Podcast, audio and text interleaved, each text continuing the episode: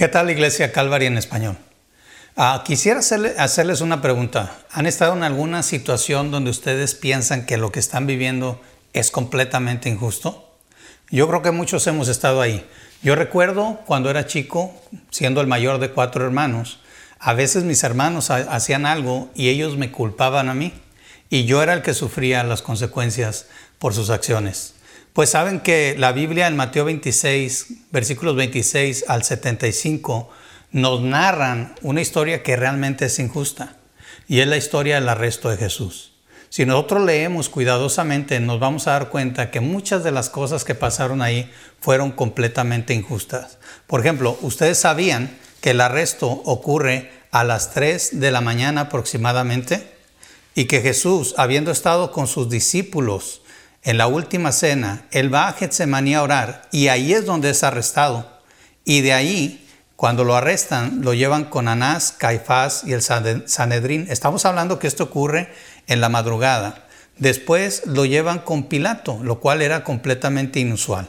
Pilato lo manda con Herodes y Herodes lo regresa de nuevo con Pilato. Para entonces ya era la mañana de ese día y usted lo puede leer en Mateo 27, del 1 al 2, donde dice, venida la mañana, todos los principales sacerdotes y los ancianos del pueblo entraron en consejo contra Jesús para entregarle a muerte y le llevaron atado y le entregaron a Poncio Pilato, el gobernador.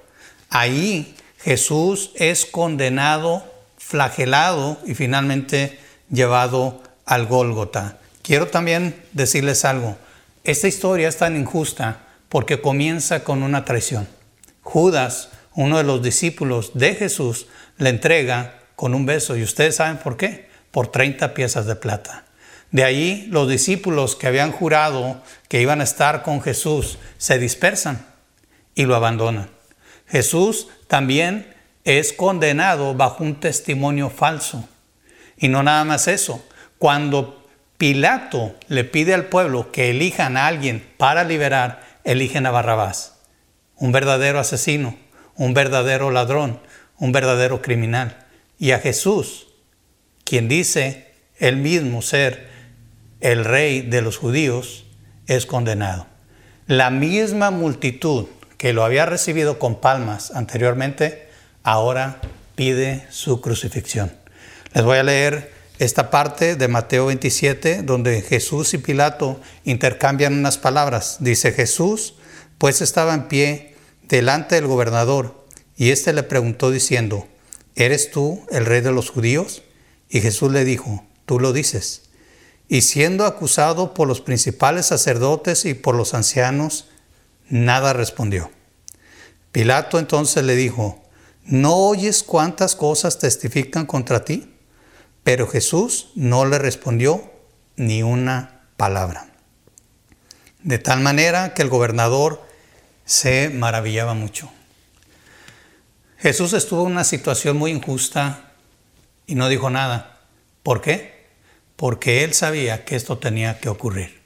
Porque cuando él estaba pasando por estos juicios tan injustos, él estaba pensando en nosotros. Él realmente fue juzgado injustamente por cosas que nosotros debimos de haber sido juzgados. Él fue juzgado para que nosotros no pasáramos por el juicio que Dios tenía para nosotros a causa de nuestros pecados.